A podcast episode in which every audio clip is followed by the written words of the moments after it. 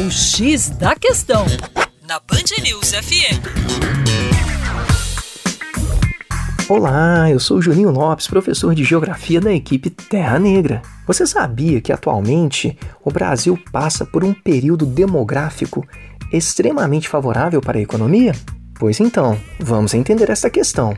No presente, a população adulta do Brasil é muito maior do que a soma da população infantil com a idosa. Se a população adulta é muito maior, temos muito mais gente para trabalhar do que pessoas para serem sustentadas, os chamados dependentes financeiros.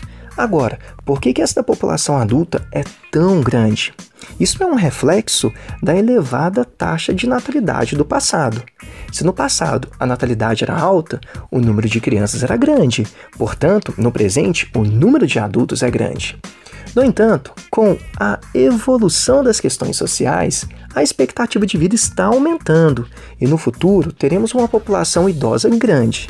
Opa, se a população idosa cresce, o número de dependentes também crescerá, tornando para o Estado muito mais difícil equilibrar as suas finanças, já que não teremos uma população adulta tão maior do que a soma da população infantil com a idosa, já que o número de dependentes, em função da fatia idosa, irá crescer.